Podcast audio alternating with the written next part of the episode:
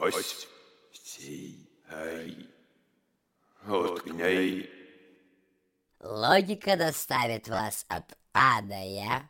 Воображение доставит вас повсюду. Альберт Эйнштейн. Привет, друг. Закрой глаза. Представь море. Кричат чайки, вдалеке радуются дельфины. Ты заходишь в море, и волна окутывает твои ноги теплой водой. Чувствуешь этот прекрасный момент, как тебе становится тепло.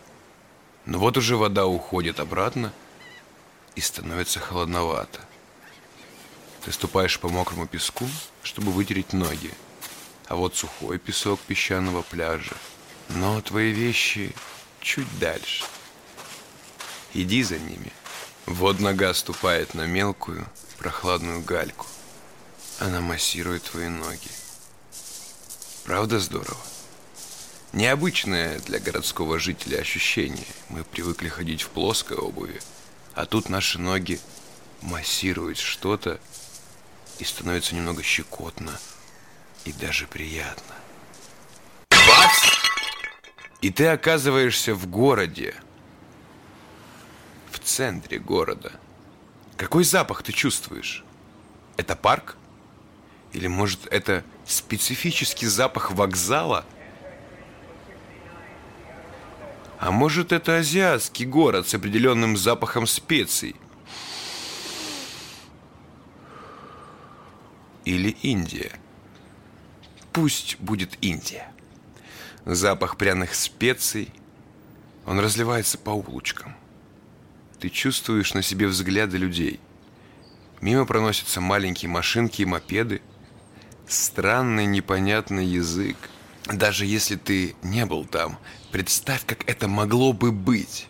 Твоя фантазия безгранична. Ты видел какие-то картинки, смотрел какие-то фильмы, видел какие-то лица индусов. Запах пряности перебивает запах навоза. Рядом с тобой стоит священное животное – корова. Ты смотришь ей в глаза. Что ты видишь? Бац! Ты сидишь на кроне дерева, которое поднимается все выше и выше, все выше и выше, выше облаков. И ты видишь мост. Он навесной?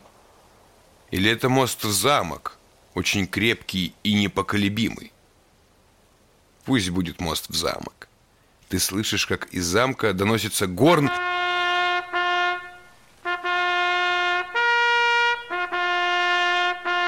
И к тебе навстречу выходит маленький человечек. Здравствуйте. Мы ждали вас. Король Ларок уже ждет вас. Ты берешь человечка за его маленькую руку. Она теплая или холодная? Вы идете по мосту. Ты смотришь вниз и видишь горы, реки, пустыни. Летит птица. Бац! Ты открываешь глаза, и вот ты на том месте, где ты закрывал глаза. Правда здорово? Мы можем путешествовать и менять картинку, стоя или сидя на одном и том же месте. Но фантазию надо кормить эмоциями и чувствами, знаниями и наблюдениями. Не забывай это делать.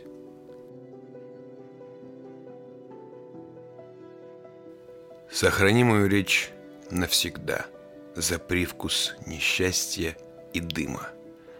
За смолу кругового терпения, за совестный деготь труда. Так вода в новгородских колодцах должна быть черна и сладима, чтобы в ней к Рождеству отразилась семью плавниками звезда. И за это отец мой, мой друг и помощник мой грубый, я непризнанный брат, отщепенец в народной семье. Обещаю построить такие дремучие срубы, чтобы в них татарва опускала князей на бадье. Лишь бы только любили меня эти мерзлые плахи, как нацелись на смерть, городки зашибают в саду. Я за эту всю жизнь прохожу хоть в железной рубахе И для казни Петровской в лесу топорище найду. Осип Мандельштам. Сохрани мою речь навсегда.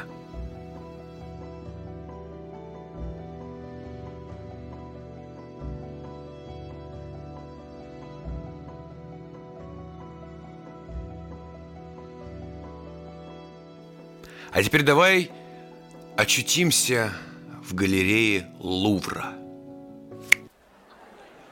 Как же много здесь людей. И как они все бегут и не видят замечательных картин, прекрасных и гениальных художников.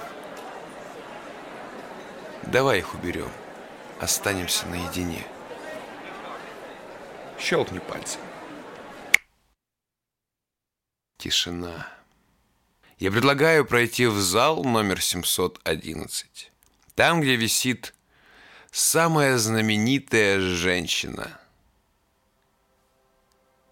Мона Лиза. Леонардо да Винчи.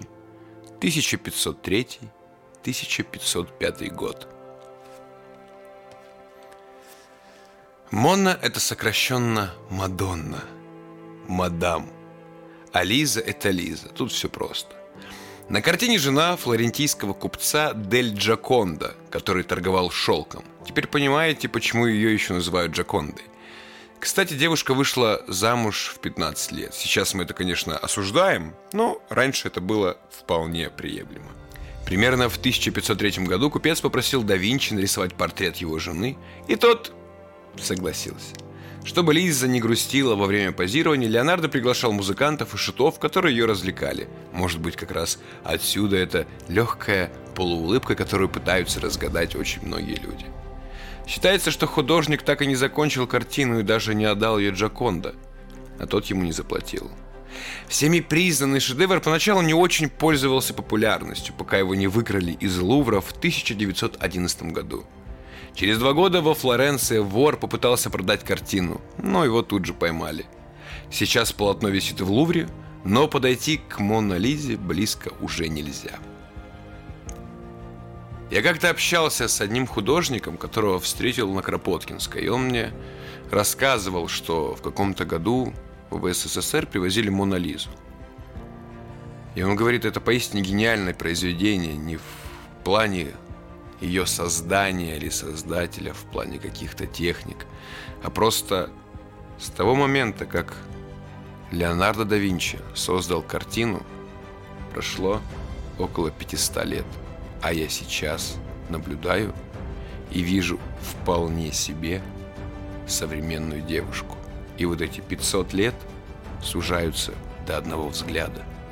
Также я оставлю внизу ссылку на подкаст – котором рассказывается, очень интересно рассказывается, про Мона Лизу. Ходите в музей, читайте книги, питайте свою фантазию разными впечатлениями и подглядываниями. Увидимся.